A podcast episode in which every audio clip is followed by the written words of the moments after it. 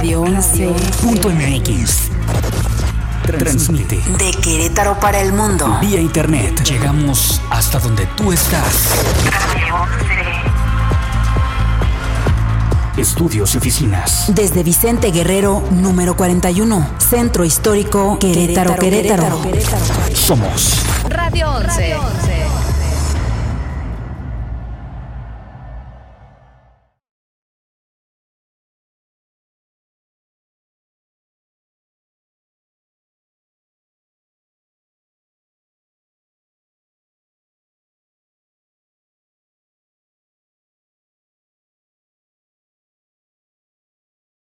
Radio 11. Radio 11 presenta.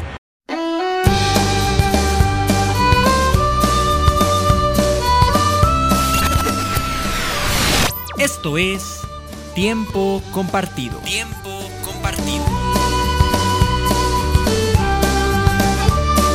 Con Efraín Romo.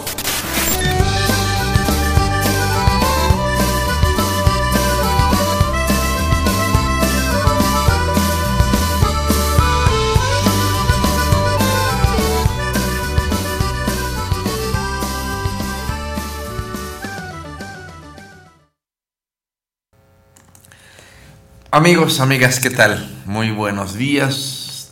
Ya estamos aquí, ya listos para iniciar el programa del día de hoy. Estás escuchando tu programa Tiempo Compartido. Yo soy tu amigo, el psicólogo y tanatólogo Efraín Romo, en compañía de la licenciada Erika Montes de Oca, transmitiendo como todos los miércoles a través de la señal de Radio 11. Y también esto como todos los días, siempre con la mejor actitud, siempre siendo positivo, siempre transmitiendo mucha muy buena vibra. Erika, ¿cómo estás? Muy buenos días a todos, muy buenos días Efraín y pues sí, como siempre, con una muy, muy excelente vibra y con el gusto de saludarlos. Así nuevamente. es, muchísimas gracias que están con nosotros. Saludos allá tras el cristal a Fer, Fer Moreno que nos está como siempre apoyando ahí en los controles. Y bueno, pues este les invito para que se queden con nosotros. Eh, tenemos un tema interesante esta semana que ya lo hemos tratado el día lunes ahí en SM Radio. Recuerden que los lunes a las 9 de la noche nos encuentran en SM Radio. Ayer martes en Exa San Juan del Río 99.1 de tu FM también estuvimos hablando del tema y hoy continuamos y de alguna forma concluimos con el tema el día de hoy aquí en Radio 11 el abuso sexual infantil un tema de verdad difícil que cuesta trabajo hablar, darnos cuenta de esa realidad, como lo ponía yo, lo puse ahí en el título del tema, algo que nunca debería suceder. Esto nunca debería suceder, pero que desafortunadamente sucede. Sucede que, como lo hemos comentado en los programas anteriores, Erika, esto del abuso sexual infantil es asunto de todos no solo de los padres de esos niños víctimas, no solo de, de quien tengan hijos, es- todos, todos somos, somos responsables de alguna manera que esto no suceda. Tenemos que estar atentos. De verdad, un niño nunca debería de sufrir este tipo de, de agresiones. No sabes las consecuencias tan graves y fatales que tiene en el futuro de esos niños. Entonces, una invitación que se queden con nosotros, que nos hagamos responsables de estos y que podamos aportar nuestro granito de arena para erradicar este tipo de, de situaciones de, de la vida diaria. Digo, porque está tan presente. Ya hemos revisado cifras en estos días y de verdad es alarmante. Es súper alarmante y sí, bueno, como, como ya bien nos lo dices, de verdad que sí no es asunto nada más de quien haya pasado por esta muy cruel circunstancia. Eh, la verdad es que es asunto de todos. Eh, el aprender, precisamente el aprender a prevenir. Eh, yo creo que todos tenemos o hemos tenido eh, sobrinos, algunos niños cerca. Mira, tú que trabajas a lo mejor con niños de alguna manera, deberías de verdad de, de poner mucha atención en este tipo de cosas. Claro, poder aprender a identificar cuando un niño puede estar siendo abusado, sobre todo, cómo prevenirlo, que esto no llegue a suceder, cómo prevenir este tipo de situaciones, cómo debemos enseñar a los niños, a las niñas, por supuesto niños en general, eh, y cómo, cómo prevenirlo, cómo defenderse de alguna agresión en este sentido. Así es. Pero bueno, este, vamos a estar platicando de esto y hoy, el, día de hoy, pues propiamente primero hablar un poquito de las consecuencias que tiene esto sobre los niños cuando son víctimas de este abuso, eh, cómo identificar precisamente a un niño que puede estar siendo víctima de abuso y finalmente cómo prevenirlo. cómo prevenirlo. Vamos a enfocarnos en estos tres eh, subtemas, vamos a decirlo así, porque hay tantas cosas que hablar. Hemos hablado ya en nuestros programas y hoy vamos a enfocarnos en esto. Así es. Mientras tanto, bueno, los invitamos a escuchar la frase poderosísima y por supuesto la reflexión que nos tienes el día de hoy. Así es, el saludo que todos los días comparto con ustedes. Si de casualidad es la primera vez que usted nos ve, nos escucha, bueno saber que todos los días comparto con ustedes un saludo donde comparto precisamente esta reflexión y que pueden encontrar en las redes sociales. En Facebook, en Facebook nos encuentra por un lado en un perfil de amigos donde pues le invito para que mande su solicitud de amistad y también eh, tenemos una fanpage donde encuentra esta, estos saludos, estas reflexiones, de, desde hace ya siete años. O más de siete años. y me, atrevo a decir que de verdad, búscale, búscale, no vas a encontrar una repetida. A lo mejor algo que hable de lo mismo, pero eh, repetida, la verdad es que sí, sí, le, sí le haces al ingenio, mi querido Efraín Romo, ¿eh? Pues sí, esa es parte de, muy bien, muy bien. De, lo que me dedico a hacer, compartir con ustedes todo esto. ¿sí? Este, siempre, pero además, fíjate, siempre hay alguna característica que yo siempre he intentado esto, que estas frases, que estas reflexiones que comparto con ustedes tengan un sentido positivo. ¿Sí? No, no, no, no te voy a descalificar ahí, no te voy a juzgar ahí, no te voy a criticar, sino todo en un sentido positivo. Y, y, darnos cuenta de algo y, como siempre lo digo, reflexionarlo, hacerlo nuestro y con esto poder ser mejores un poco cada día. Exactamente. Muy bien. El saludo de hoy dice así. Hola amigos y amigas, muy buenos días. Decide que este sea un gran día, porque esto lo decides tú. Y nunca olvides que no estás solo, no estás sola. Dios está contigo. De verdad, date cuenta de esto. Muchas personas les cuesta trabajo aceptar esto, y prefieren como no creer en un Dios. Sin embargo, independientemente de que lo creas o no, ahí está. Ahí está. Y de, y de verdad, yo creo que podemos darnos cuenta a través de nuestra vida como esto es cierto. Como esto es cierto, nunca estás solo, Dios está contigo. La reflexión del día de hoy dice así. En realidad, normalmente las cosas no son totalmente malas como a veces lo creemos. Entrena a tu cerebro para encontrar lo bueno en lo que nos parece malo. Plantéale preguntas como estas. ¿Qué puedo encontrar de bueno en esta situación? ¿Hay algo que me gusta o me puede gustar? ¿Estoy viendo el vaso medio lleno o medio vacío? E, esta idea del vaso, que ya es una idea antigua, déjame decirlo así, pero es cierto, eh, eh, el enfoque, como el enfoque diferente. Un día les decía, y también esta frase por ahí lo encuentran en muchos lados, que dice, cambia tu manera de ver las cosas y cambiarán las cosas que ves. Y entonces a veces desde la fatalidad, desde el negativismo, nos parece que todo es malo y todo lo vemos mal. Y date cuenta que esto no es cierto. Y esto depende cómo lo decidas tú. Te decía, entrena tu cerebro para aprender a ver lo bueno en lo malo. Y de verdad, de verdad, que aún en las situaciones más adversas podemos encontrar cosas positivas. Y, o en todo caso, tú convertir aquello negativo en positivo. ¿Sí? Cualquier circunstancia. Fíjate, lo comentábamos ayer, creo, hablando ahorita del tema del abuso sexual. Y alguien me preguntaba, tú me preguntabas, si no me recuerdo, y me, me decías, bueno, ¿y alguien que fue víctima de este abuso? Puede hacer algo bueno de esto. Y yo te decía, sí, definitivamente sí. La mayor parte de la gente, desafortunadamente, eh, termina viviéndose la vida como víctima, desde el victimismo, desde esto que le sucedió, porque fue fatal y ciertamente echan a perder la vida.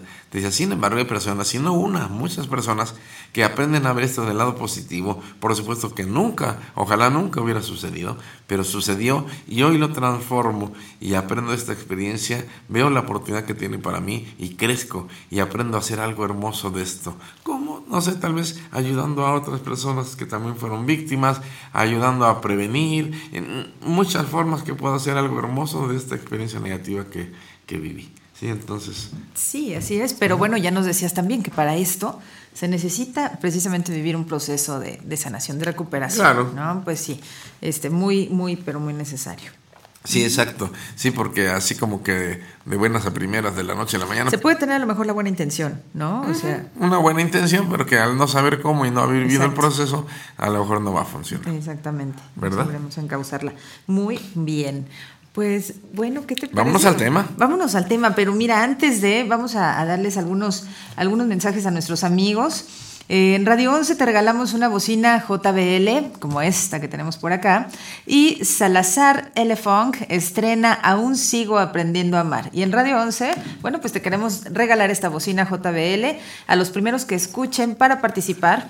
Por favor, da clic en el enlace que compartiremos en los comentarios al final del programa. Con esto escucharás en Spotify el sencillo Aún sigo aprendiendo a amar el día que se estrena y estarás participando para la rifa de la bocina JBL G02. Muy bien, tienes hasta el día 22 de noviembre para participar, o sea, ya casi nada más unos, unos cuantos días más. Y el sorteo se llevará a cabo el lunes 25 de noviembre a las 5.30 de la tarde a, a, través de una transmisión en vivo aquí en el perfil de Radio 11. Así es que bueno, pues muchísima suerte para todos y, y estén pendientes de Salazar Elefunk, ¿no? Muy bien. Excelente. Pues Perfecto. ahí está. Yo, yo, la buscaba, buscaba la bocina, ¿hacia dónde pues está? Pues ahí la tenías tú, sí. ¿Eh? Ya apropiándote de ella. Excelente. Muy bien. Pues vamos a empezar a hablar de esto. Yo, bueno, para todos los amigos que nos han seguido tanto el lunes y martes en los programas anteriores, pues ya tienen mucha información que comentamos en estos programas. Eh, y vamos a continuar, vamos a darle continuidad. Y te decía, lo primero que vamos a, a tratar de revisar un poco es cuáles son entonces las consecuencias que vive un niño, una niña, de, a partir de este abuso sexual. ¿sí? A partir de este abuso sexual. Este, y te, decía el día de ayer, siempre, siempre tiene consecuencias. Si pensar que un niño que haya sufrido esto no va a tener consecuencias no es cierto. Siempre va a haber consecuencias, independientemente de la edad del niño y, y, y también de la frecuencia, porque hay niños, hay niñas que solo sufren una vez esta agresión. ¿sí? Sin embargo, hay niños y niñas que lo sufren varias veces, frecuentemente, eh, inclusive hasta por diferentes o varias personas. ¿no? Tal vez no digamos al mismo tiempo, pero uh -huh. por, un, por un lado uno, por otro lado otro, etcétera. Entonces, independientemente de esto, siempre, siempre va a haber, siempre va a haber este, pues, consecuencias de, de todo esto. Eh, eh, también las consecuencias varían de acuerdo a cada niño, eh, de acuerdo a sus características, eh, tomando en cuenta, por ejemplo, su temperamento, su carácter, etcétera, y también dependiendo del tipo de la agresión. Ayer comentábamos que hay, hay agresiones que en realidad más bien son seducciones, que donde donde el perpetrador es muy encantador, cariñoso, amoroso, trata a los niños muy bien, les da regalitos, les da dulces y entonces el niño toma confianza con esta persona y, y no lo siente como algo violento. Y sin embargo, hay otros casos donde sí es a partir de la violencia, a partir del miedo, ciertas agresiones, eh, la amenaza de causar daño al, al, mismo niño o niña, o a la familia, a la mamá, etcétera. Entonces, dependiendo del tipo de agresión, también van a ser las consecuencias. Y te decía, la repetición de esto, ¿sí? la repetición y, y, y la frecuencia, la frecuencia con que se pueda dar, este, y fíjate, y en muchos casos, este, también cuenta mucho eh, el, tipo de, el tipo de vínculo que haya entre el agresor y, y el niño este, eh, abusado. ¿sí? Porque comentábamos eh, que hay casos, o sea, bueno, ayer, ayer y antier les comentaba que de acuerdo a las estadísticas, aproximadamente el 90% de los perpetradores, de los agresores, son parte de la familia. Uh -huh. ¿sí? Un tío, un primo, un hermano, etcétera. Ajá y inclusive, incluso los padres, papá, ¿sí? Papá, eh, que, que, también de repente es, el perpetrador. Y entonces yo, yo he tenido pacientes que sufrieron esto por parte del padre. Eh, recuerdo ahorita una, una paciente que, que era abusada por su padre y no una vez, muchas veces y de diferentes formas. Y esta persona recuerdo que estaba totalmente mal, totalmente mal porque aparte de la agresión en sí, que ya es malo, pensar que papá pueda hacer esto. Entonces imagínate su cerebro y sobre todo el cerebro de este niño, de una niña que no entiende que esto, no entiende qué está pasando y todo lo que puede causar ahí dentro. Así es. Mira, nos empiezan a llegar algunos mensajes y por supuesto quien ha seguido la transmisión estos días, bueno, pues está mucho más al tanto y, este de toda la información que hemos compartido, ya que hay de todas las estadísticas, sobre todo que nos has dado. Eh, decías, en algunas ocasiones sucede esto que, que, este, que algún familiar cercano es quien comete esta, esta locura, en esa Fechoría, crueldad, no, no, no, no. Y este, y no, de verdad que no es en algunas ocasiones. Cuando vemos las estadísticas y, y los datos que nos has, eh, nos has compartido, de verdad es que son brutales, son alarmantes. Eh, eh, nos llega un mensaje, por supuesto, que nos pide que sea anónimo y nos dice que, que ella eh, vivió esta situación o esta, eh, esta situación con, con alguien de su familia. No nos menciona si papá, tío, primo, con alguien de su familia. Y dice que llegó a ser tan normal para ella o tan común que llegó a pensar que esa era la forma en que la querían, que esa era la forma en que, en que la podían querer. Claro, esto es muy frecuente. El niño o la niña aprenden a recibir cariño, amor de esa forma, ¿sí? A, a tra- a través de, de- de la sexualidad. Inclusive yo he tenido pacientes así que precisamente la forma de vincularse con cualquier persona o de obtener algún beneficio es siempre a través del sexo. Y ayer veíamos precisamente cuántos mensajes nos llegaban de personas que habían pasado también por una situación como esta y no podían consolidar al final una relación de pareja. Exacto, esto puede afectar, es una de las consecuencias precisamente de, de este tipo de agresiones que después puede dificultar mucho una relación sana de- con una pareja y, y- y que es difícil. De hecho, hay muchas personas que no logran tener una pareja, eh, cuando menos estable y sobre todo afectiva, no sexual, o sea, o no Sí, solo sí, sí. sexual, y, y les cuesta muchísimo trabajo, ciertamente. Porque, bueno, justamente, mira, eh, ella quien nos, quien nos acaba de, de compartir precisamente esto de regalar, bueno, su, su vivencia, la verdad es que este dice, pues sí, y no na- eso, eso desgraciadamente me costó mucho trabajo ya, ya este, después intentar eh, liberarlo a través de una terapia y todo eso, porque yo ya estaba con, con una pareja, ya tenía hijos, ya tenía esposo, y obviamente pues esto le fue más complicado, ¿no? Si no había sexo, es lo que dice ella, pues entonces eh, señal de que ya no era yo una persona valiosa. ¿no? Exacto. Eh, vamos, como que si ya no quiere conmigo, ¿qué pasa? Dejó de Ya no me quererme. quiere. O sea, ya no me quiere. Exacto. Eh, esto, digamos, ahorita estamos hablando de este aspecto sexual. También se da con la violencia, por ejemplo. Exacto, Sí, en donde quien aprende a recibir el amor, el cariño eh, a través de la violencia. Ayer nos, nos compartieron algo así, ¿no? Efectivamente, sí. Sí, sí, sí. Ok. Entonces te decía, bueno, las consecuencias pueden ser muchas y variadas. Por supuesto que también puede haber aquí en esto lesiones físicas.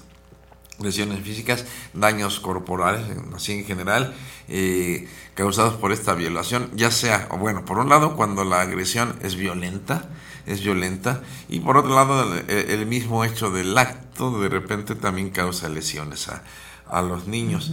Eh, psicológicamente causa muchos, muchos problemas. Eh, obviamente los niños es muy frecuente que, que tienen un sentimiento de culpa, se sienten culpables, creen que ellos fueron los que lo ocasionaron y se viven además con este sentimiento de culpa, también un sentimiento de vergüenza, se sienten avergonzados, saben, intuyen que está mal, que algo está mal, pero sienten que son ellos lo que, los que están mal y se avergüenzan de esto y, y- y crecen así. Por supuesto que puede causar mucha ansiedad, inclusive a nivel de trastorno, en donde muchas personas a partir de esto dejan de relacionarse con los demás. Ajá. Mucho miedo, por supuesto, mucho temor, eh, mucho enojo. Hay mucho enojo generante en estos pacientes, mucha ira y por supuesto son personas que aprenden a desconfiar de todo mundo y por supuesto tampoco confían en ellos, ni siquiera en ellos mismos. Eh, de, de las situaciones más graves es que muchas personas caen en depresión eh, y Sí, se viven pues, la vida en una situación de depresión y te comentaba ayer que a veces esta depresión puede ser grave y hay muchos, muchos, de hecho la estadística decía que aproximadamente el 50% de las víctimas de, de abuso en la infancia, eh, aproximadamente el 50% van a intentar suicidarse y no tengo el dato de cuántos lo logran, pero sí sé que son muchos. Pero te decía, no, en realidad no importa cuántos lo logren, uno que lo haya logrado ya es demasiado, o sea, no, esto no tendría que suceder. Nadie tendría que perder la vida por esta, por esta razón. Claro que no. Mira, por acá nos empiezan a llegar muchos mensajes. Muchísimas gracias de, de, de donde quiera que nos están viendo. Eh, Horacio Cano dice un gran saludo desde la Ciudad de México. Eh, Alex Olvera también nos saluda desde la Ciudad de México. Saludos para ti, amigo. Dulce SLS dice saluditos. ¿Desde dónde nos escucha ya Tequisquiapa? Eh, te quiso San Juan. Sí, no- no ¿verdad? conocí por ahí. Este, Andrea Aramburo, excelente miércoles, bendiciones y abrazos para los dos. Muy bien, muchas gracias. Andrés Lara, hasta Guadalajara, muchas gracias, amigo. Este, y bueno, mira, eh, por acá también teníamos, ay, nos estaban compartiendo otro mensaje, déjame buscarlo. Eh, decía que qué tan, ah, ok. Mm. Ok, ¿qué, qué? Ay, no, es que dice, bueno, que cuando, cuando, dice, que ahorita hablabas de los niños que se sienten culpables. Ajá. Dice, bueno, a mí me tocó que una vecina de mi mamá, dice, una, una, bueno, una vecina de ahí de su casa, dice que le, que le pedía que le hiciera masajes. Y dice, bueno, a mí no me gustaba tocar a la señora. Dice, pero siempre lo sentí, o sea, yo de niño siempre lo sentí como una, como algo que no estaba bien.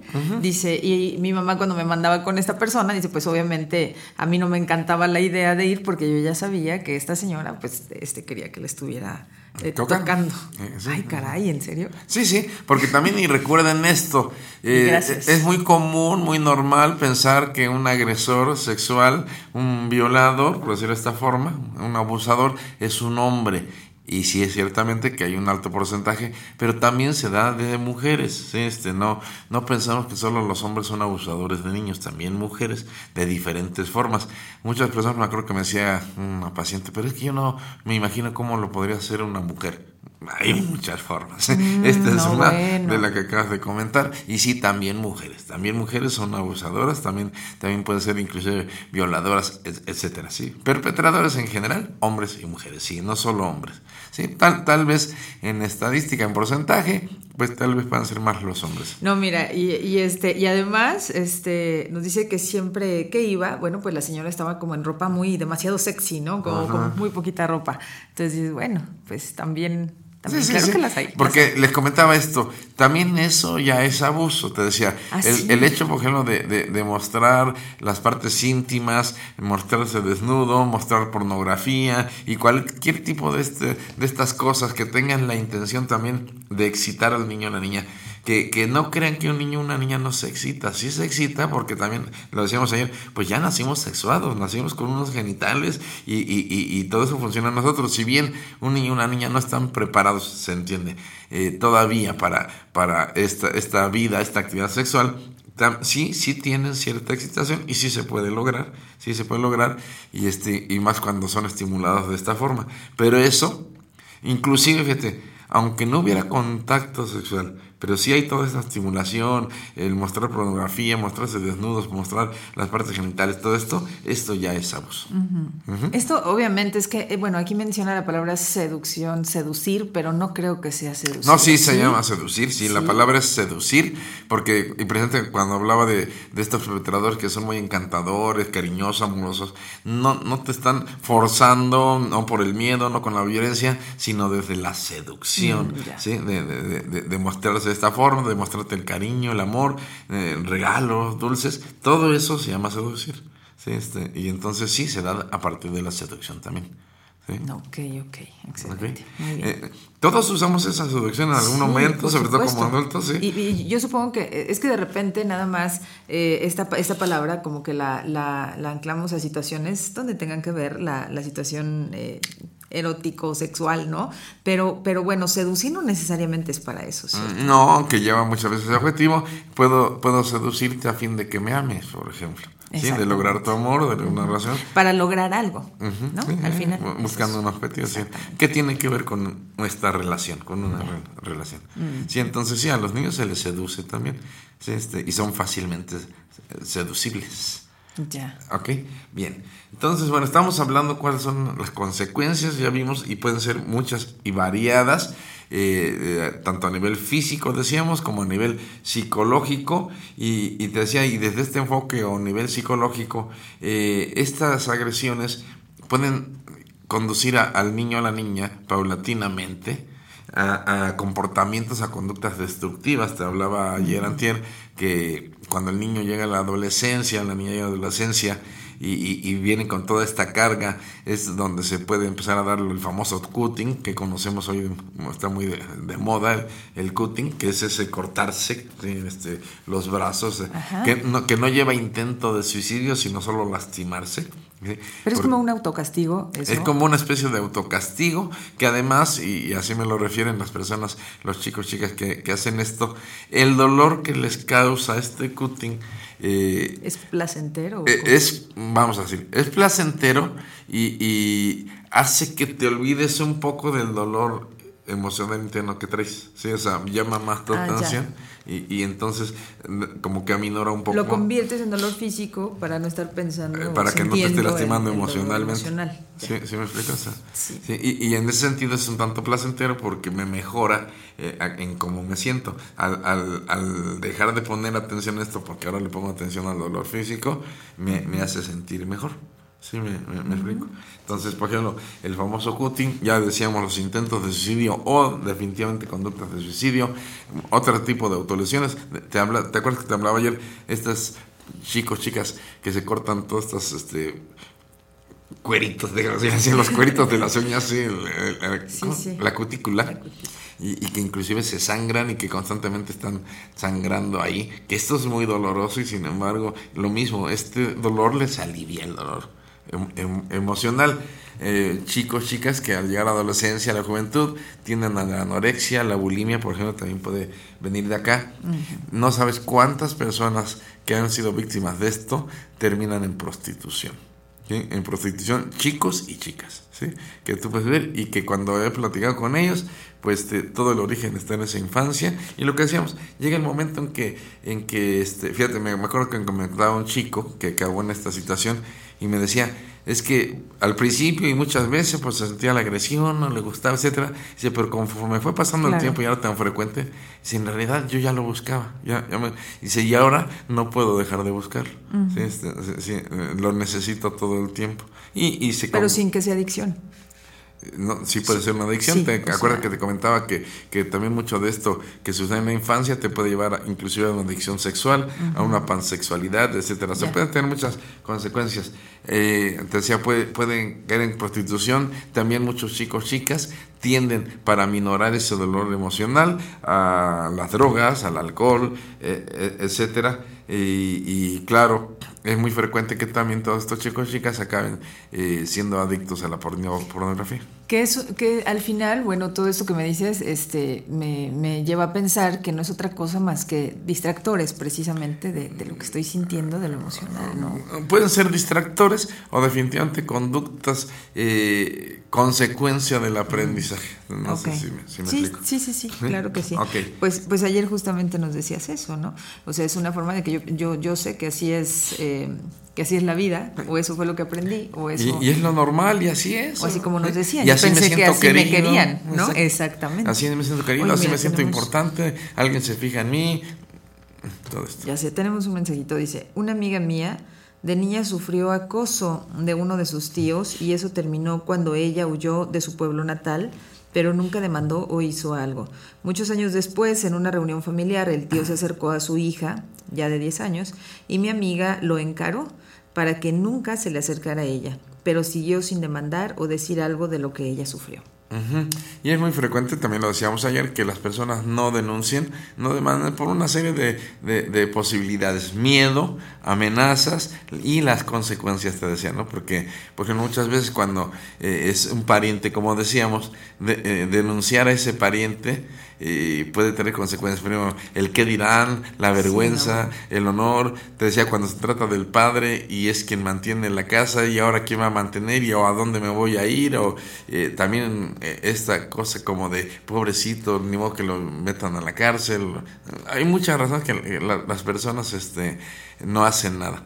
Y, y decíamos también, y, hay, y hay ocasiones, esto me ha tocado, en donde mamá se daba cuenta de estas agresiones, de estas violaciones, y se hacía de la vista gorda, no hacía nada, y que yo le decía, aguas, porque si tú te das cuenta que esto está sucediendo ahí a tu hijo, a tu hija, y no haces nada, te conviertes en cómplice. Así es. Te conviertes en cómplice. Y en ocasiones, bueno, como nos decía, por ejemplo, esta persona que, que, que la mamá lo mandaba a la casa de la vecina y que la vecina lo, lo, lo ponía como a tocarla o a masajearla, este, dice él, dice, bueno, pues el día que yo me atreví medio a decirle algo a mi mamá, pues me dijo que yo era el... el, el- el- Que eso les decía ayer yo sucio, que no dijera esas cosas. Entonces imagínate que si eh, te atreves a acusar o a denunciar a alguien de tu propia familia, este, y, que todavía resulte esta situación de, tú tienes la culpa, ¿no? Eh, que estás provocando. Se sucede muy frecuente y les decía yo, a ver, aguas, y una de las formas de prevenir, cuando tu hijo o tu hija te digan que está pasando algo, créele. Pues créele. Sí, créele, porque es muy frecuente que se les califica y no es cierto, ¿cómo crees? ¿Cómo crees que tu tío? ¿Cómo crees que tu abuelo? Eh, eh, créele. Sí, este, y más vale cerciorarse que no es cierto a, a no hacer nada por no creerle al niño o a la niña. ¿Sí? sí, sí, Y yo no sé de verdad cómo se podría vivir, ¿no? Como mamá, si ya te dijeron eso, este, yo pienso que te queda por lo menos ahí la, espinita, ¿no? O sea, de que si realmente está pasando. Eh, eh, es que te decía, es que es como este efecto, este síndrome del avestruz, te decía, muchas personas tienden mejor a ocultar la cabeza, a no ver y pensando que de esta manera ya no está pasando nada. Pues La negación, la negación y que decía, pues esta negación no va a resolver nada y solo puede agravar el problema. Pero a veces eh, dice un dicho mexicano, ojos que no ven, corazón que no siente. Y entonces es lo que intentan. Mejor no me quiero dar cuenta para que no tenga yo que hacer nada y que esto no me lastime. Pero no se dan cuenta y no piensan en ese niño, en esa niña, lo que está viviendo y las consecuencias que va a tener. Exactamente. Entonces, fíjate, ayer me preguntabas, si no me acuerdo tú también, alguien me preguntaba, este, si es posible o sucede que, un niño que es violado, una niña que es violada, posteriormente y, y cuando crezca se convierta ahora en el perpetrador, en el abusador. Y te dice, sí, esto es muy frecuente, según algunas estadísticas, aproximadamente cuando menos un tercio de los niños que fueron abusados ahora van a ser perpetradores en, en la adultez. En otra estadística hablaba de un porcentaje más alto, en fin, independientemente, pero sí, esta es otra de las graves consecuencias. Porque imagínate, un niño que fue víctima de todo esto, que lo sufrió en su infancia, además de todas las consecuencias que ya hablamos, tanto físicas como eh, psicológicas, emocionales, que pueda venir cargando, y que además ahora le lleve a ser el abusador de otros niños, de otras niñas, y que este, este, este abusador ahora pudiera ser denunciado, demandado, y que tuvieran que, que a lo mejor meterlo a la cárcel o algo, ya te das cuenta todas las consecuencias que tuvo el haber sido víctima de esto, porque ahora ya se convirtió en el perpetrador y merece y se requiere pues este el, castigo, meterlo a la cárcel, lo que sea. Y entonces se echó a perder toda la vida. La parte de vida que pudo vivir sin, sin haber ido a la cárcel, mal, fatal, sí, emocionalmente, psicológicamente. Y después al cometer la fechoría y lo denuncia, ahora va a tener que ir a la cárcel. Y entonces, ¿qué clase de vida se vivió esa persona? Sí, exactamente. Oye, este, me dicen, ¿cómo, ¿cómo entonces prevenir esto? Dice, si yo tengo tres hijas y vivo en una zona donde es una zona pues conflictiva, dice, ¿qué hacer realmente como para prevenir esto? ¿no? O sea, dice, bueno, no, no puedo estar con ellas ni acompañarlas a todos lados este, y al final, bueno, pues, pues regresan algunas ya, ya tarde a casa, este, de estudiar y todo eso. Dice, pues, ¿qué hacer? Es, es, correcto. Eh, y sí, efectivamente, no podemos, fíjate, porque todo esto que estamos comentando, todas estas estadísticas y números que sí, como dices, son alarmantes y todo, esto, todo lo que estamos platicando, pues da miedo, da miedo, aunque no podemos efectivamente vivirnos la vida con tal desconfianza que se vuelva angustiante todo esto, ¿no? Eh, no, no podemos estar tampoco todo el día con nuestros hijos cuidándoles, eh, en la escuela y en todos lados que estén. Además, conforme van creciendo, los chicos pues, van requiriendo cada vez más su espacio, su independencia y, esto debemos permitirlo y respetarlo, etcétera. Entonces, ¿cómo le hago? ¿Sí? ¿Cómo le hago para cuidar que no puedan ser víctimas si no puede estar ahí? Y tampoco, fíjate, porque también imagínate qué vida te vas a vivir si te vas a la vida desconfiando de todo mundo. Y ahora que damos el dato de que esto puede suceder mucho hacia adentro de la familia por algún pariente, pues entonces ahora voy a desconfiar de todos no pues tampoco puedo. ¿sí? O sea, no se puede así, sin embargo, sí hay que aprender efectivamente a prevenir de alguna forma. Y creo que la mejor forma es enseñando a nuestros hijos. enseñar a nuestros hijos que ellos sepan defenderse, sepan poner un límite, sepan eh, eh, cómo evitar este tipo de situaciones. Que es algo, lo comentaba yo, era todo lo que el día de hoy quiero comentar. Este, ¿qué, debemos hacer? ¿Qué, ¿Qué, debemos hacer? Eh, ya les comentaba yo en el programa de ayer, si no me recuerdo, decía, bueno, si, si, acaso nuestros hijos, algunos de nuestros hijos, nos damos cuenta que, que, que puede estar siendo víctima de esto, te decía, o, o definitivamente nos damos cuenta que fue víctima de alguien, eh, se requiere de atención inmediata. ¿sí?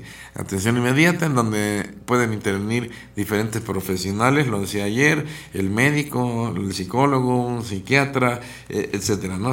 y, y les recomendaba algo muy importante, este, que de verdad sea un profesional, de verdad capacitado para esto, porque esto es muy, muy delicado. Entonces no podemos poner eh, eh, la vida y el futuro de nuestros hijos en manos de cualquiera, ni menos de un charlatán o charlatana que, que, no sé qué te puede ofrecer. Y que, no, que, lejos de ayudarte, bueno, pues te vaya, te vaya a empeorar la situación, ¿no?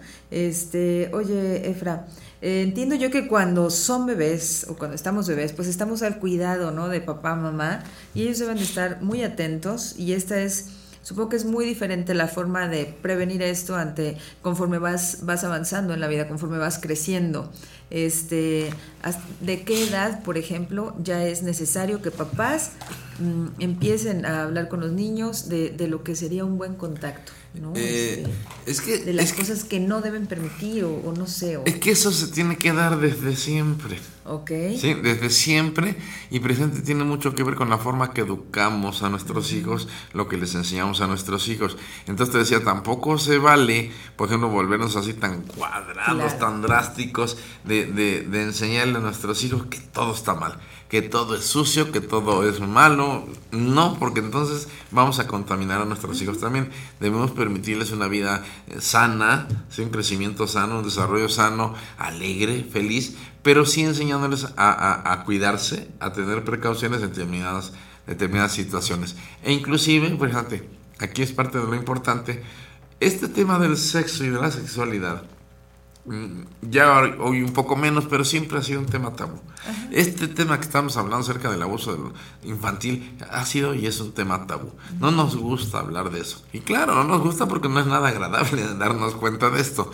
Y, y, y, muchas personas lo ven así. Y hay temas que, ejemplo, que en casa no se tocan, o que se tocan de una manera sospechosa, o que se tocan de alguna forma. Y donde el niño empieza a percibir todo esto. ¿sí? Entonces, ese poder empezarle a hablar a nuestros hijos desde siempre, con, con, con, la, con la mayor verdad, con la mayor naturalidad, sin, sin, sin llevar a las cosas a qué es malo, a qué es pecado, ¿sí? Pero sí en que el niño o la niña vayan entendiendo desde siempre eh, las razones de por qué hay que tener cierto cuidado en ciertas cosas. Y esto al final abre una, una línea de comunicación, ¿no? Queda una línea de comunicación abierta, de confianza, vaya. Este, Sí, exacto. Al hacerlo con naturalidad y al hablarlo. Exacto, y sin, sin culpar, sin, juzgar, sin, sin criticar nada. O sea, simplemente las cosas no así y es por esto. Fíjate, hay algo que hay que enseñar mucho a los niños desde siempre. Primero, es, es esta cuestión de que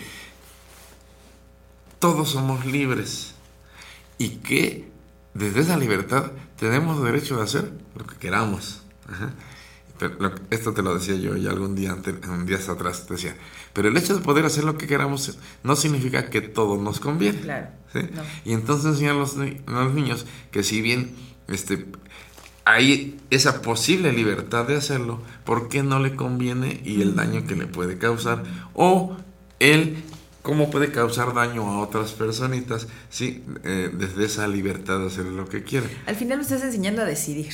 Exacto, es enseñarle a decidir, a ser responsable de, sí mismo y decidir desde esa libertad para su bien, ¿sí? para, para su bien y darse cuenta que aunque pueda hacerlo, no le conviene, porque se va a causar daño. ¿sí? El ejemplo que te daba, que, que, pone Fernando Sabatera ahí en su libro de La ética para amador, le dice, mira, pues sí, desde esa libertad tú puedes elegir lanzarte de un edificio de, cinco pisos. Y, y, y es tu libertad y tú decides. Aquí la cosa es, ¿te conviene lanzarte desde el quinto piso de un edificio? Lo más seguro es que te vas a romper el cráneo. ¿sí? Entonces, ahí te puedes dar cuenta que no te conviene, aunque puedes hacerlo. Entonces tienes que aprender a decidir qué es lo que te conviene, qué es lo que es bueno para ti y poder decidir no lo que eh, decidir no hacer lo que te va a causar daño o no te conviene. Esto es lo que tenemos que hacer con los niños desde siempre y, y decía ayer, hay que tomar en cuenta la edad del niño, esto es muy importante. Y te decía, y hay que explicarle e irle diciendo de acuerdo a esa edad. Imagínate, te decía ahorita desde siempre, imagínate un niño de un año. Pues ¿cómo le explico a un niño de un año? Una, primero creemos que el niño de un año no entiende, porque tenemos ese como concepto que los niños son tontitos o no entienden. No, sé. no, no, sí entiende, lo entiende a su nivel. Por ejemplo, hay muñequitos, dibujitos, eh, de, hecho, este, hay, hay, técnicas como los cuentos, por ejemplo, el cuento eh, eh, puede funcionar muy bien, y diagramas, hay, hay, muchas formas de irles enseñando y que el niño lo va a entender. Al principio tal vez no lo pueda razonar, pero sí va a entender qué sí se hace, qué no se hace. Y conforme va creciendo y también vamos aumentando la información de acuerdo a la etapa de desarrollo del niño, entonces el niño cada vez lo va a ir entendiendo más, ¿sí? Desde más la razón, desde más la lógica, el, el por qué es así o por qué no conviene esto, por qué no conviene el otro, etcétera. Entonces es desde siempre, desde siempre a su nivel, a su nivel y poco a poco ir, ir profundizando en esta información conforme el niño va. Sí, así es que papás, bueno, si estás esperando a que tenga 15 años para hablar con él, lo importante no es solamente hablar de la prevención en cuanto ya empiezan a, a tener o querer este, tener este, situaciones de relaciones sexuales y todo eso. De verdad que la educación sexual viene muchísimo antes. Que, que aquí hay que entender que todo esto tiene que ver con nuestra sexualidad. Y que sexualidad no solo es sexo, porque ese es un concepto muy equivocado y pensar que sexualidad es sexo y cuando ya se le está calentando la hormona al niño es cuando me quiero poner a decirle no. El niño tiene una sexualidad de siempre y, va descubriendo esa sexualidad presente conforme va creciendo. El niño, por ejemplo, un bebé, todos nos damos cuenta cómo llega una etapa en la que empieza a querer conocer su cuerpo y se toca y, va tocando, toca sus genitales, se va a conocer. Eso es parte de su sexualidad. te decía cómo hay niños, niñas, por ejemplo, que, ejemplo, a los dos años, mm, por ahí sí, eh, inclusive buscan cierta excitación, sí, sí, este, todavía como juego, no desde esa forma que lo vemos los adultos como juego, pero que para un adulto puede representar así como algo, ay niña, no te toques ahí, no hagas eso, como si, como si estuviera haciendo algo malo, inclusive desde la intención, el niño o la niña no lo está haciendo, así está jugando, muchas veces que el niño lo hace a través del juego, ¿sí? este, eh, pero nosotros no lo entendemos porque lo hacemos desde nuestros juicios adultos que además están contaminados, no sé si entonces... Eh, eh, una cosa importante es esto, entender que la sexualidad se da desde siempre y, e incluye todo, no solo cuando el niño o la niña ya se les calentó la hormona. No es hablar solamente de preservativos, no es hablar solamente de embarazos no deseados, es hablar de verdad, aprender de, la sexualidad. Que eso es algo malo, por ejemplo, que se da luego en cómo les enseñan a los niños esto de la sexualidad, todo lo enfocan al sexo, a los genitales, al prevenir la, el embarazo, eso es parte de la sexualidad, pero eso no es sexualidad sí. sí. y, la sexualidad incluye muchas otras cosas. Esto es lo que nos, nos tenemos que encargar con el niño desde siempre, desde que el niño o la niña van creciendo. Y esta es una forma de prevenir cuando el niño tenga un buen concepto de sí y de su sexualidad, ¿sí? y, etcétera. Pero aquí primero, y lo he dicho siempre, pero papá, mamá, ¿Cómo le vas a enseñar eso a tu hijo, a tu hija, si tú no lo sabes? Ya sé. No, y además, como tú decías hace ratito, incluso nuestra mentalidad, nuestros pensamientos están contaminados. Ya estamos contaminados, sí. Por eso, pero mira, eso lo podemos corregir. Si me doy a la tarea de informarme, de aprender, bueno, yo me doy cuenta que estaba equivocado en mis conceptos, que me enseñaron mal, pero hoy los puedo corregir si me dedico a aprenderlo, ¿sí? O sea, tenemos esa capacidad. Entonces, si te interesa tu hijo, te interesa tu hija, no quieres que sea víctima de una situación de esta, ni a hoy en la infancia, ni más adelante. Entonces, aprende, prepárate, lee, busca orientación, etcétera, etcétera, para que tú puedas ahora a tu vez transmitirle a tu hijo o a tu hija en qué consiste la sexualidad todo lo hermosa que es la sexualidad y lo que es una sexualidad sana sin contaminación. ¿sí? O sea, esa es la mejor manera de prevenir. ¿Sí? Y claro, hay que tener otras precauciones, pero en principio esto. Porque por otro lado, y sin contaminar, enseñarle al niño o a la niña que deben cuidarse. ¿sí? Cómo cuidar su cuerpo, cómo prevenir estas situaciones, aprender a decir no. ¿sí? Exacto. aprender a decir no, aprender a, a defenderse, etcétera, ¿sí? Que son otras situaciones. Pero, pero también te decía, pero, pero no, no de una forma contaminante donde el niño aprenda a tener miedo de todo el mundo y de todo el mundo se cuide y también vea las cosas, no, sino simplemente desde, desde una buena autoestima, el niño dice, no, nadie tiene derecho a tocar mi cuerpo es que volvemos a lo mismo. Así como lo comentabas hace un ratito, de verdad que sería este, es que ahí es, ahí van, son dos, son dos vertientes. Una, pues sí, el aprender a decidir, pero el aprender a decidir a mi favor, pues también te habla de, del, del, amor propio, ¿no? Entonces, pues qué padre sería esto. Un saludo para ti, Eusebio Castillo, hasta allá, hasta, hasta Texas, Rodrigo Esparza, Monterrey, Nuevo León. Oye, mi querido Efraín, pues te fijaste que el día de hoy no nos fuimos a corte. Sí, de verdad. Son las 12 del día. Bueno, además es que empezamos bastante tardecito. Sí, mil disculpas por eso, pero teníamos problemas técnicos. ¿Le creemos, Fer? No, ¿verdad que no? Este era un problema técnico. bueno, sí, sí, sí, sí. Vamos a decir que era un problema técnico. Muy bien. Oye, eh, ¿vale? no, no, les iba a recordar que a las 12.15 tenemos nuestra dinámica de relajación.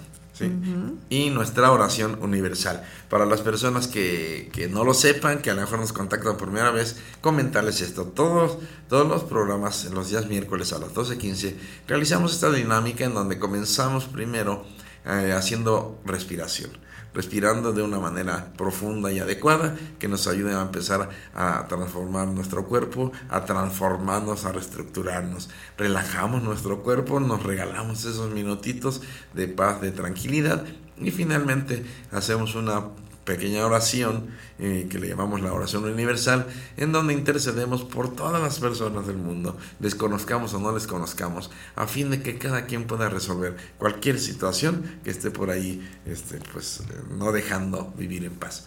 Les invitamos 12.15, váyanse buscando un lugarcito donde no les interrumpan y miren, van a ser 10 minutitos, 15 minutitos, regálenselo, de verdad, lo mereces, ¿sí? vale la pena.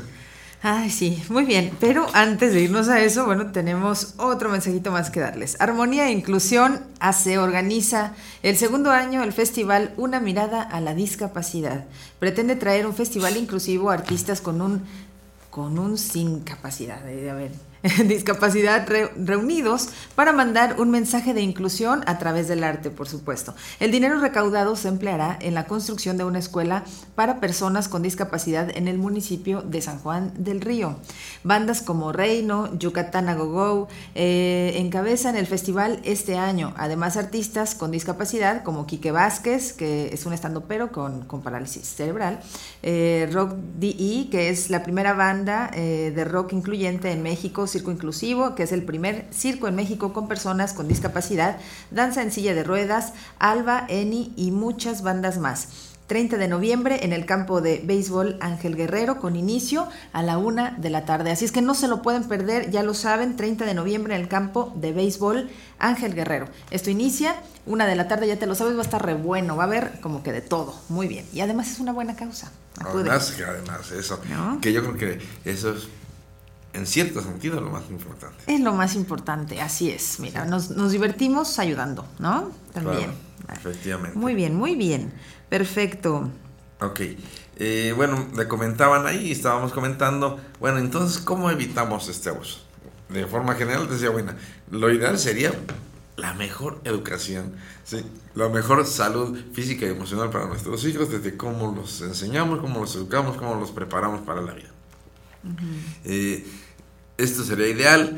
Alguien me decía un día que les platicaba esto, decían, pero eso es muy utópico. Decía, bueno, pero pues gracias a esa utopía puedo ver una posibilidad que si, que si lo vamos trabajando lo podemos lograr un día, ¿por qué no? Este, ¿Por qué no? Eh, sin embargo, digamos como cosas más concretas, ¿no? O sea, sí, eh, decía, lo más importante aquí, como siempre, como dice ese dicho mexicano, pues este, no se trata de tapar el pozo después del niño ahogado, porque de todas maneras ahí están las consecuencias. Sería lo mejor que el niño nunca se ahogue, que nunca pase y que el pozo esté tapado desde siempre. Pues sí, entonces, eh, entender lo que decía ahorita, fíjate, entender que los padres somos los responsables de nuestros hijos. Si bien es cierto que hay que educar a los hijos para que sean capaces por sí mismos de enfrentar la vida, de las responsabilidades que implica la vida, etcétera, eh, los niños tienen que aprenderlo y mientras más pequeños no pueden ser responsables, no están capacitados, no están preparados. Entonces, no pretender desde niño, porque hay, me decía una pareja, no, lo que pasa es que nosotros queremos que nuestro hijo crezca muy independiente. Sí, de acuerdo sí, que aprenda a ser independiente, a ser autosuficiente. Pero eso no implica que ustedes no se responsabilicen de, de ese niño, de su cuidado y de lo que le pueda pasar. No por esa independencia, a ver qué pasa. Ya veíamos que, que, el lunes, precisamente que iniciamos este tema, pues nos comentaba, ¿no? Precisamente por andar con esta independencia, este, pues hay niños que de todas maneras van a aprender, de todas maneras van a crecer y ellos toman información de donde, de donde. Si no se la das tú, si no se la das tú y no la educas tú, en algún lado lo va a aprender. Exactamente. ¿Qué, quieres para tu hijo? ¿Qué quieres para tu hijo? Entonces debemos de estar alerta, de evitar que puedan estar en alguna situación en donde puedan sufrir este abuso. Los padres siempre tenemos que estar al cuidado. Te decía, no de una manera agobiante, no de una manera acosadora, pero sí eh, que con, con, con, mucha atención a que no se dé una situación donde el niño y la niña puedan, puedan ser abusados. ¿Sale? Este, entonces, esto es importante. Y, y no hacerlo como una carga. Ante todo, yo creo que hay que hacerlo con y por amor. Porque se supone y entiendo que tú amas a tus hijos. Y que entonces aquello, aquel cuidado que tienes que tener por tus hijos, esa responsabilidad, fíjate, la palabra responsabilidad puede implicar un poco de carga. Así como que pues ni modo, me toca. Cuando lo ves desde el amor, no es que te toque, es que amas a tu hijo y no quieres que salga dañado. Sí, entonces es como lo mismo pero diferente. Y entonces, desde el amor, habla del amor y cuida a tu hijo, porque ya escuchaste todas las posibles consecuencias que te puede, puede tener hacia la adolescencia y la adultez. Y yo creo que tú no quieres eso para tu hijo. Pues no, claro. Entonces, esa es la primera forma de evitarlo. Desde ese cuidado amoroso que debemos de tener por nuestros hijos. Entenderlo más allá en todo caso, que es tu responsabilidad. Tú los trajiste al mundo. A lo mejor fue un niño deseado, no deseado, no sé, eso es cosa aparte. Y eso es cosa tuya. Sí, el niño ya está aquí y por lo tanto merece. Sí, porque acuérdate que dice la Carta de los Derechos Humanos y lo decimos todo el mundo, por el simple hecho de ser estar, por el simple hecho de ser persona humana, tú mereces, tienes dignidad. Y acuérdate que dignidad significa merecimiento. Ay, sí, por supuesto. No, y sabes que además a mí sí me hace súper importante, este, en este caso que, bueno, pues la verdad es que promovemos aquí muchísimo la, la, la prevención, pues el educarnos, ¿eh? ya como adultos, el sí aprender, el aprender, el saber cómo puedes em, tocar estos temas, ¿no? El cómo puedes abordarlos precisamente con, con, los pequeños que tengas en casa, ¿no? Cercanos. Claro, y fíjate esto que acabas de decir es importante, lo decía yo hace rato.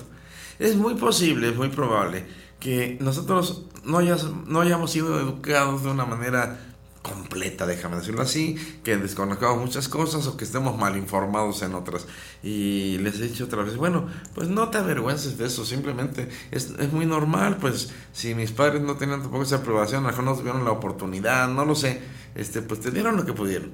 Sí, entonces que, que no hayas aprendido todo de una manera adecuada, etcétera, no te hace culpable, no tienes que avergonzarte, solo tienes que reconocerlo. Y desde ahí, entonces, darte la oportunidad de aprender, de prepararte y ahora sí tú romper con aquello y, poder formar hijos sanos totalmente en todos los sentidos. ¿no? entonces, darnos esa oportunidad, bueno, yo no sabía, no tengo la culpa de no saber, pero hoy puedo aprender más. Y, como amo a mis hijos, eh, este, a veces puede ser hasta sacrificio, este sacrificio vale la pena para, por la felicidad de mi hijo. Y sobre todo cuando vemos esa palabra sacrificio, como un día lo explicaba, que no es sufrimiento. Sacrificio es hacer algo sagrado por aquel que amo. Recuerden que un día le explicaba eso. Sacri de sacro, eh, eh de facere, que es hacer algo sagrado. Entonces, hacer esto, hacerlo sagrado, porque amo a mi hijo, amo a mis hijos y desde ahí lo hago por ellos, ¿sí? por amor. Entonces, tiene mucho sentido. Claro, muchísimo, muchísimo sentido. Oigan, muchas gracias a todos ustedes que el día de hoy estuvieron conectados. Saludos, mi querida América Luna también. Isra Zúñiga, muchas gracias, de verdad. Esteban, también te mandamos saludos para ti. Alma, Alma hasta Juriquilla, que anda, anda trabajando, anda de trabajosa. Norma Flores, que nos está saludando también por acá en la transmisión, dice muy buenos días. Pues muy buenos días a todos y a, y a todos aquellos que también no nos saludan, pero sabemos que están presentes o que después ingresan y vuelven vuelven a, este incluso a comentar terminar el programa o comentan ya ya después o incluso este lo ven ya ya que pueden o tienen oportunidad de verdad muchos saludos también para todos ustedes gracias gracias gracias así es muchísimas gracias Muy bien. bueno continuando con esto de la prevención decías. bueno una es decíamos y muy importante eh, hacernos responsables del cuidado de nuestros hijos Sí, porque nos toca, porque son, porque tenemos esa responsabilidad, pero más que por eso, por amor. Claro. Segunda, encargarnos de reducir los riesgos de que esto pueda suceder. Sí, ya comentamos cómo mucho, esto, mucho de esto se da hacia dentro de casa por algún pariente. Entonces, cuando eh, el niño tenga que quedarse con un adulto o con alguien mayorcito, porque un dato que no recuerdo si les di o no, es que muchos de estos perpetradores son menores de 18 años. Y esto es muy frecuente. Decíamos, sí, lo comentábamos ayer, que decíamos, bueno, pues sí, lógico. Un adolescente que decía, pues anda ahí con toda la ebullición de la hormona y, Sí, no, ¿sí? pues, y, y- y- y tiene esta oportunidad, decía, a veces ni siquiera lo puede contener de- de- desde estas pulsiones, desde este impulso sexual y acaba haciendo alguna situación de estas, ¿no? Entonces, tener mucho cuidado cuando el niño tenga que quedarse con un adulto o con un adolescente, ¿sí? Este, te decía, sin llegar al extremo de la desconfianza y de, de la inseguridad. Pero sí debemos tratar de conocer bien a la persona que, con la que se va a quedar el niño, la, la niña, eh, de preferencia que siempre puedan ser observados por otras personas. Sí, yo les decía un día a una mamá, mire, pues usted no puede estar todo el día con su niño, porque decía, pues yo tengo que hacer la comida, tengo que lavar así. Procure que el niño o la niña esté a tal distancia y en tal lugar. Puede estar jugando allá en el cuarto o en la sala, ¿sí? Este, usted estar acá en la cocina, pero donde usted siempre pueda, cuando menos, echarle un ojito, ¿sí? Que, que, que, que no desaparezca. Claro. Cu- Cuando el niño o la niña desaparezca y ya no lo encuentre, aguas, búsquele, porque esto puede, puede dar, y ob- obviamente así es como se dan mucho las cosas, a, en- a escondidas. Sí, entonces, procurar que siempre se le pueda estar observando y que si se tiene que quedar con alguien mayor, conocerle en lo posible, lo mejor posible a, a esta persona, este, y también mucho cuidado hoy en día con el internet. Desde ahí, desde ahí esta es una, una gran puerta para muchos abusadores. Sí, entonces, aunque y lo- a veces los niños, in- inclusive los, lo- los adolescentes se quejan de esto, de, de que no les permiten, y, y mire, algo que le puedo decir, lo hacen mucho a escondidas. ¿Sí? Muchas veces, por supuesto, no lo van a hacer cuando usted esté o que se dé cuenta, lo hacen mucho a escondidas, hoy con los teléfonos y que, con esa facilidad que hay. Entonces, bueno, hay, hay, hay ciberpatrullas, hay ciberpolicías, etcétera, y hay formas, hay aplicaciones de poder bloquear ciertos sitios o a partir de ciertas palabras, etcétera. Dedique, si, si usted no sabe, investigue, dedíquese a aprender y, y asegúrese en lo posible que su hijo no pueda tener acceso a esto. ¿Sí? a través del internet, porque desde ahí también se da mucho esta situación. ¿sí? Eh, ¿Tienes algo? no? Sí, este, bueno, nada más te, te preguntan que si alguien que tiene, bueno, esta manía, no sé, por ver pornografía, que es como, como adictivo, ¿no? De estar viendo todo el tiempo, todo el tiempo pornografía, dice tú, eh, que si tú piensas o tú crees que tiene o que se debe a alguna situación que haya pasado en su niñez. Es muy posible, no necesariamente, pero es muy posible. Hay quien adquiere esta adicción ya más grandes, pero sí puede tener que ver con, con situaciones de, de la infancia. Y ciertamente la pornografía, eh, lo más seguro es que caigamos en adicción con eso. Sí, es muy adictivo, porque pre- precisamente muchas personas defienden que no, que eso no tiene nada de malo, que sí tiene mucho de malo, para empezar, porque la pornografía atenta totalmente contra la dignidad de las personas, inclusive de esas que están participando ahí en, la película y de, y de muchas más, y que aparte ante la frecuencia se convierte en adicción.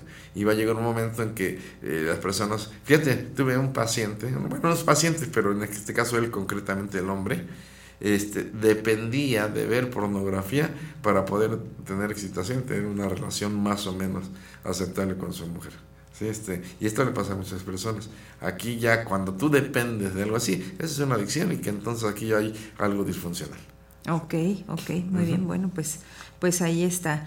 Y ya casi nos da el tiempo para irnos precisamente a la meditación. ¿no? Así es. Entonces, bueno, eh, hablando de estas recomendaciones, algo muy importante, ya lo decíamos, hable, hable sobre el tema con el niño, con la niña, este, enséñele qué está bien, qué está mal, sin llegar a la exageración, sin, sin que esto caiga tampoco así en el alarmismo, etcétera, y enseñarle por qué, cómo y por qué se debe respetar y debe respetar su cuerpo y los demás lo deben respetar y, y que nadie tiene derecho a tocar. ¿sí? A, a, no tiene derecho a nada y qué tendría que hacer en todo caso cuando alguien está tratando de, de tocarle. Primero es aprender a decir no ¿sí? y retirarse, enseñarle y, a, y, y, explicarle y enseñarle que no debe tener miedo a pesar, porque te decíamos que muchos perpetradores eh, usan la amenaza, la violencia, el miedo para esto y, y, explicarle que no debe tener miedo, explicarle cómo esto es una forma en que le van a tratar de convencer, pero que siempre va a contar con sus padres y le van a creer. Exacto. Y que, sí, exacto, y que tenga esa seguridad de poder decir no, alejarse y, e inmediatamente acudir este, con alguno de los padres a comentar esto que está pasando. Muy bien. Dice, ¿cómo puedo recuperar mis recuerdos? Dice, yo eh, fui abusado aproximadamente a los siete años, pero de ahí para atrás no recuerdo absolutamente nada. Este, bueno, sí, hay, hay técnicas de, en el taller que hacemos del niño interior, donde se da mucho esto, lo hemos hecho, hay una retro, eh, retrospección que hacemos que a muchas personas les ha funcionado y logran ver toda una serie de situaciones, ¿sí? Este, esto sería muy bueno cuando, cuando tengamos el taller, que ahorita no lo tenemos, pero cuando tengamos el taller esta puede ser. Eh, la técnica de la hipnosis puede funcionar. La hipnosis no se la creen que es así como nos la pintan las películas. Este, sin embargo, sin embargo, este, funciona, puede funcionar, no necesariamente para todas las personas, pero puede ser una opción. ¿sí? A mí me funciona mucho ejercitar, ¿no? Eso de que primero tengo un recuerdo y, y trato de ir o trato de... De ahí de repente se desprenden muchas cosas más, ¿no? Eh, eh, ¿Qué es lo que hacemos precisamente en, en, el taller? El ejercicio que hacemos es podernos dar ese permiso ¿sí? de, de, dejar que nuestra mente mm, regrese ¿sí? a, a, esos recuerdos sin limitarles, sin reprimirles, sin todo esto, porque muchas veces nosotros sin darnos cuenta lo bloqueamos porque no queremos volver a ver esto uh -huh. y que no queremos que nos lastime. Cuando me doy permiso y ante estas técnicas podemos dejar que todo empiece a fluir y empiezan a salir cosas, cosas que que me decían un día que decían, ay, vi hasta, decía, hasta, hasta los hoyitos de la pared que, que, que, que, ahora ya me acuerdo que estaban ahí cuando yo tenía tantos años, dice, pero nunca me había acordado de eso. Este, Ay, qué padre. O sea, cositas así, ¿no? O sea, sí se puede, sí se puede, pero sí, eh, obviamente hay que acudir con alguien, con un profesional que sepa y que, que maneje estas técnicas. Ah, muy bien, bueno, pues ahí está. Oigan, y pues nosotros hemos llegado al momento justo donde los invitamos a unirse a nosotros en esta meditación eh, guiada. Por supuesto, son unos minutitos nada más. Así es es el momento de que iniciemos con esta, esta dinámica. Les invitamos de verdad que se den permiso, y así como acabo de decir ahorita, cuando tú te das permiso, date permiso de vivirlo, regálate este ratito, estos momentos. Eh, de respirar como debiéramos respirar siempre que se lo olvidamos, de relajar tu cuerpo y que descanse, porque a veces andamos tan de un lado para otro con el estrés, relájate tantito y, y, aprende cómo hacerlo. Y finalmente, conéctate contigo, conéctate con un ser supremo, conéctate con el universo e intercede. Que tu intención sea que todos, que todos estemos bien. ¿sí? Uh -huh. ¿Ok? Así que vamos a iniciar. Para esto te pido, te invito a que te sientes eh, ahí en el lugarcito que tú hayas elegido. Uh -huh. eh, te decía que de preferencia, que, que no te interrumpan, eh, que estés tranquilo, tranquila. Siéntate recto, sin cruzar los pies, sin cruzar los brazos, más bien pon tus manos sobre tus muslos, sobre tus piernas. Y, y, sentado recto, que no sea una posición incómoda, pero lo más recto posible, poniendo tus pies sobre el piso. Vamos a hacer tierra. Nos conviene cerrar los ojos, nos ayuda a conectarnos con nosotros. Y entonces empezamos a respirar profundamente. La forma de respirar es inhalar por la nariz. Con nuestra pantalla mental, con nuestra imaginación, ayudamos a que ese aire circule y vaya primero hasta la zona de nuestro abdomen. Inflamos nuestro abdomen y enseguida dejamos que vaya al estómago e inflamos nuestro estómago. Después, inflamos el pecho Dejamos que se llene y finalmente hasta los hombros. Esperamos un momento antes de exhalar y exhalamos, vaciando primero la zona del abdomen, luego el estómago, el pecho, los hombros y esperamos un momento antes de inhalar. Inhalamos y nuevamente llevamos el aire hasta el abdomen, estómago, pecho, hombros. Esperamos y exhalamos, vaciando nuestro abdomen, estómago, pecho,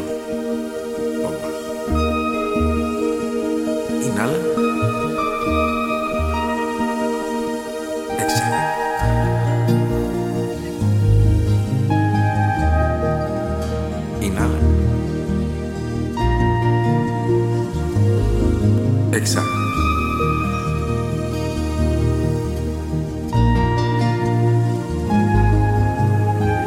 continuamos respirando así durante todo el ejercicio. Inhala y exhala. Y date cuenta cómo tu cuerpo empieza a reestructurarse, a transformarse, a sentirse mejor.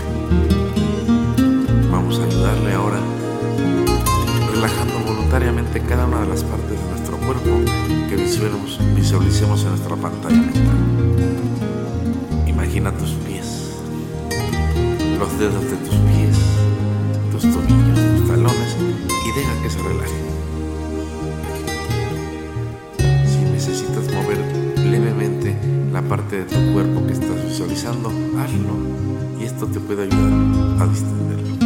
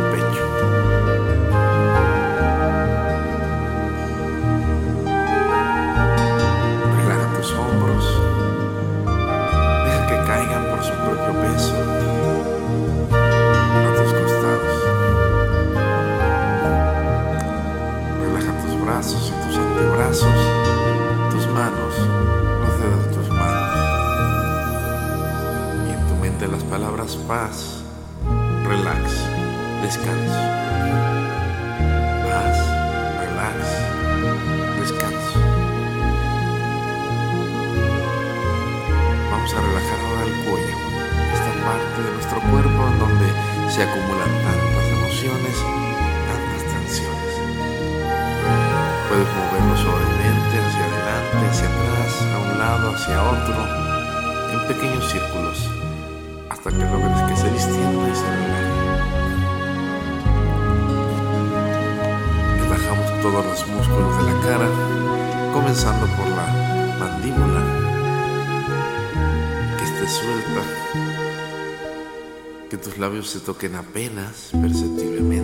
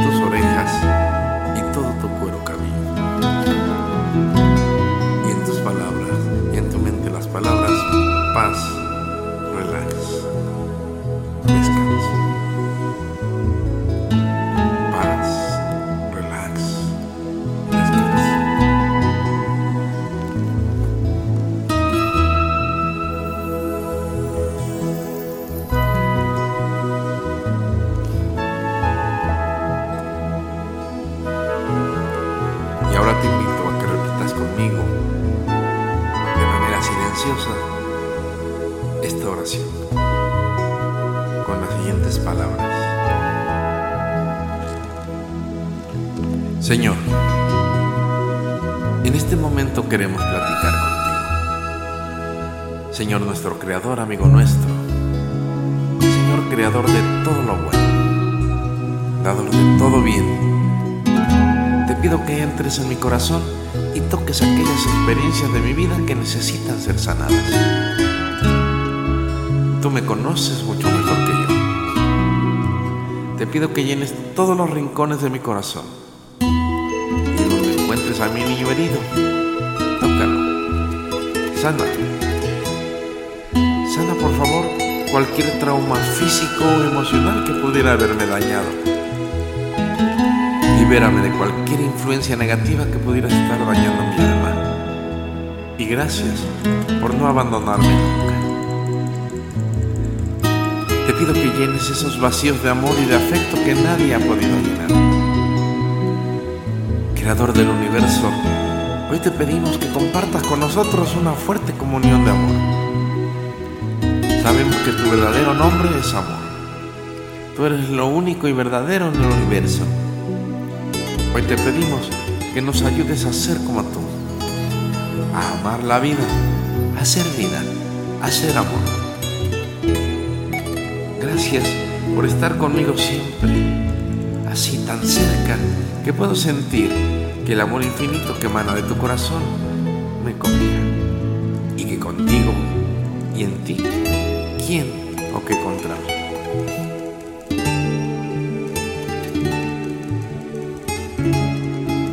En este momento, Señor, te pedimos por esa necesidad especial de cada uno de nosotros y que tú conoces muy bien, para que con tu poder infinito nos ayudes a resolverla que se solucionen nuestros problemas y por cada una de las necesidades que hoy ponemos en tus manos.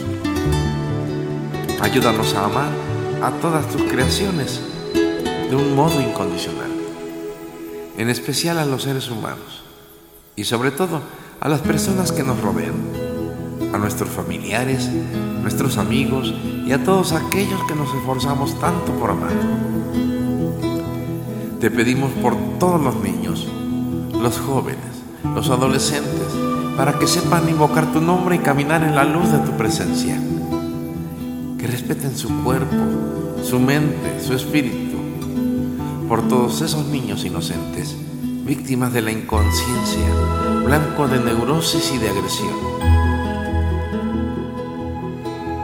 Señor, creador de tanta belleza y perfección, te pedimos por nuestro mundo, para que reine la paz entre los hombres y entre las naciones, que nos reconozcamos como hermanos. Te pedimos por los gobernantes y por todos aquellos que ejercen autoridad y poder, para que su deseo sea hacerlo siempre desde el amor, siempre desde la justicia y siempre en favor de los demás, sobre todo de los más desprotegidos. Te pedimos en este momento por quien más lo necesita aún sin conocerle, pero que el corazón sabe que es mi hermano en donde quiera que se encuentre. Y así, en silencio, bajo tu gracia y de manera perfecta, y en armonía con toda tu creación, te damos gracias. Infinitas gracias porque nos escuchas y atiendes nuestras peticiones. Porque es tu promesa que todo aquello que pidiéramos en oración ha sido concedido.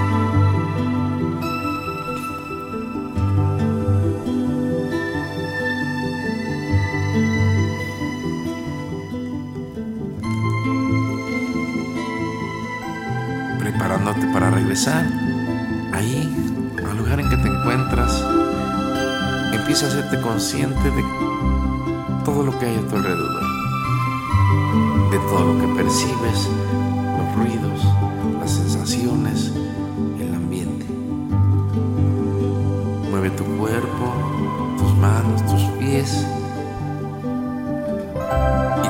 sientas listo, cuando te sientas lista, abre tus ojos, sintiéndote a gusto, relajado y en paz.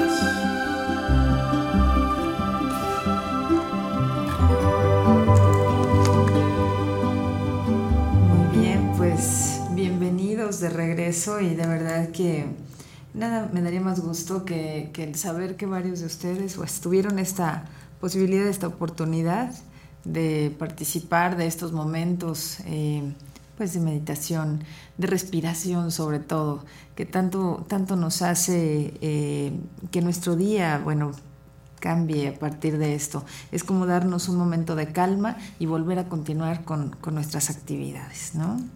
Sí, así es. Sí, de verdad no saben cuántos beneficios nos trae. Si lo pensamos, lo hablemos platicado en otras ocasiones y de verdad que son varios, múltiples beneficios que nos puede traer solo estos 15 minutitos. Pausas necesarias, a veces de verdad que nosotros somos eh, los que nos boicoteamos, nos metemos el pie, en serio, que 10 minutos, no sé qué tanta diferencia puedan hacer eh, para lo que estás haciendo, pero 10 minutos haciendo respiración y meditación de verdad que hacen muchísimo, muchísima mejora. No, y fíjate algo que debemos tomar en cuenta. Recuerda que es cierto esta ley universal, que lo que das recibes, lo que mandas regresa. Si tú mandas toda esta buena intención, inclusive como dice la oración, para aquel que no conozco pero sé que es mi hermano, y pidiendo, intercediendo para que todos sus problemas se resuelvan, eso se me regresa. Eso se me regresa y entonces imagínate, y fíjate, yo lo vivo a diario aquí en, en las redes, ¿Cuántas bendiciones recibo a cada día? Y es real, y es real. ¿sí? Esto deseo yo para todos y ¿qué crees? Que se me regresan. Entonces, por eh, hacerlo, interceder por los demás, ¿qué crees? Se te va a regresar. Esto es real. Existe, pasa. Y, doy testimonio de eso. Ok. Bueno, pues ojalá que se hayan dado la oportunidad y recuerden que todos los miércoles, eh, 12.15 del día, efectivamente, eh, ya interrumpimos el programa para hacer este ejercicio. Y que como dice Erika, pues nos daría tanto gusto saber que aprovechan este ratito y que de verdad, a fin de cuentas, los más beneficiados son ustedes. Exactamente. Así es que bueno, pues por nuestra parte estamos concluyendo este programa.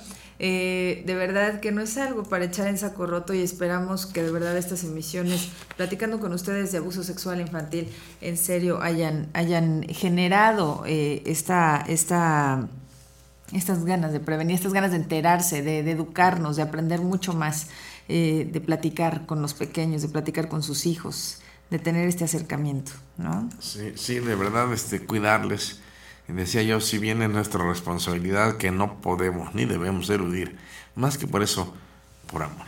Porque les amamos, porque de verdad queremos que nuestros hijos sean felices y hoy que son pequeñitos están en nuestras manos. Y entonces, desde ahí. Ojalá. Muy bien. Ojalá. Y bueno, pues este ya llegó el momento de despedirnos. Agradecerles como siempre que hayan estado con nosotros por todos sus comentarios, por ser nuestros amigos, por ser parte de nuestra vida, por todo. De verdad, muchísimas gracias. Yo me despido como siempre, mandándoles un abrazo con mucho cariño y también como siempre muchas, pero muchas bendiciones. Muchísimas gracias a todos y cada uno de ustedes. Sí, se hace un poco más larga la espera, pero nos vemos el día lunes en punto de las 9 de la noche. Tienen una cita con nosotros, recuérdelo por SM Radio. Hasta la próxima.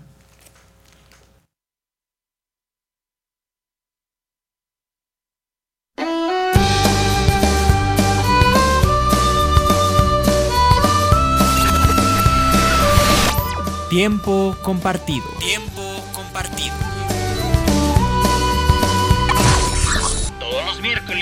En punto de las 11 de la mañana con Efraín Romo.